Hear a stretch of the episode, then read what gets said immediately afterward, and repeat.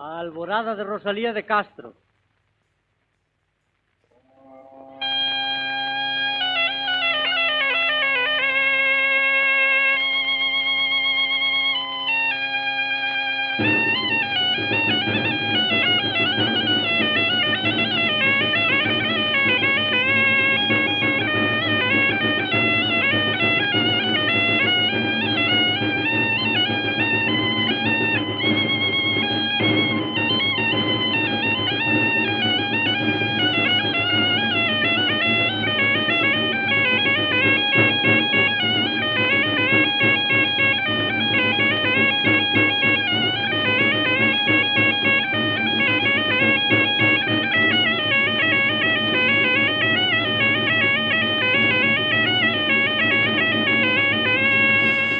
Pues con esta alborada de Rosalía de Castro iniciamos aquí la sección dedicada a la música tradicional con Diego Bello. Diego, buenos días. Buenos días. ¿Quién toca esto? ¿Quién interpreta este pues, tema? un grupo muy afamado, los gaiteros de Sautelo de Montes, que compusieron un tema de ida y vuelta, en, en, un sentido diferente, no de migración, sino eh, diferente, porque Rosalía de Castro, inspirada en las alboradas, inspirada en ese, en ese acervo popular, compuso un, un, poema que se llamó Alborada, que llamó Alborada en sus eh, cantares gallegos, y los gaiteros, unos gaiteros rurales, unos gaiteros tradicionales de, de de Sotelo de Montes, que eran conocidos con este nombre, que grabaron por la Casa Regal este, esta pieza en Ourense, en el 1929, pues compusieron una alborada inspirándose en ese poema. Entonces, uh -huh. un tema totalmente de ida y vuelta. Uh -huh. Perfecto, claro que sí. Eh, las alboradas que... Eh, ¿Podríamos eh, comentar alguna cosa? Eh, ¿Por qué son características este tipo de piezas? Bueno, pues tienen un contexto muy, muy propio que es eh, anunciar fiesta, ¿no? Anunciar uh -huh. que, que, eso, que es un día especial. Eh, y es lo que se tocaba por las mañanas antes de pues antes de, pues, de cualquier otra celebración uh -huh. de, de, misa de un día de fiesta era, era lo propio bien fuera con cualquier instrumento y bueno musicalmente también tienen están todas un poquito emparentadas y también tienen unos giros muy concretos que se repiten un poquito en unas y otras y nos parecen un poco todas uh -huh. y así además esta alborada pues venía muy a colación pues del día de ayer que era el aniversario del nacimiento de Rosalía de Castro, y hubo una invitación de la Asociación de Gaiteros Galegos, de la Fundación Rosalía de Castro, de la Universidad de Vigo, de un montón de a todos los músicos tradicionales para que tocaran una alborada por Rosalía. Nosotros con el Centro de Tradición Ponferrada, pues ayer estuvimos, o sea, estuvimos en la plaza Rosalía de Castro, pues tocando, uh -huh. tocando y cantando unas, unas piezas para, para celebrar ese día. Bueno, maravilloso. Es una buena manera de conmemorar a esta eh, maestra de las letras uh -huh. eh, gallegas que eh, tiene, como, como vemos, la música tradicional tiene muchas veces esa componente de interpretar ¿no? Uh -huh. la, las poesías, por ejemplo, en este caso, que otros escritores, que los escritores escriben. Poner música sí, sí. a las letras de, ¿no? de las poesías. Sí, también, claro. eh, es, la, la, poesía es parte importante de, de, la tradición oral y de, la, de la, todo, sobre todo lo que tiene que ver con lo cantado siempre tiene muchísimo que ver y lo, can, y lo tocado también viene de lo cantado, por lo cual eh, no deja de perder relación. Uh -huh. eh, hemos empezado con esta alborada a Rosalía de Castro. ¿Podemos poner eh, algo más? Sí, podemos escuchar algo de aquí muy cerquita de, de Noceda, unas boleras.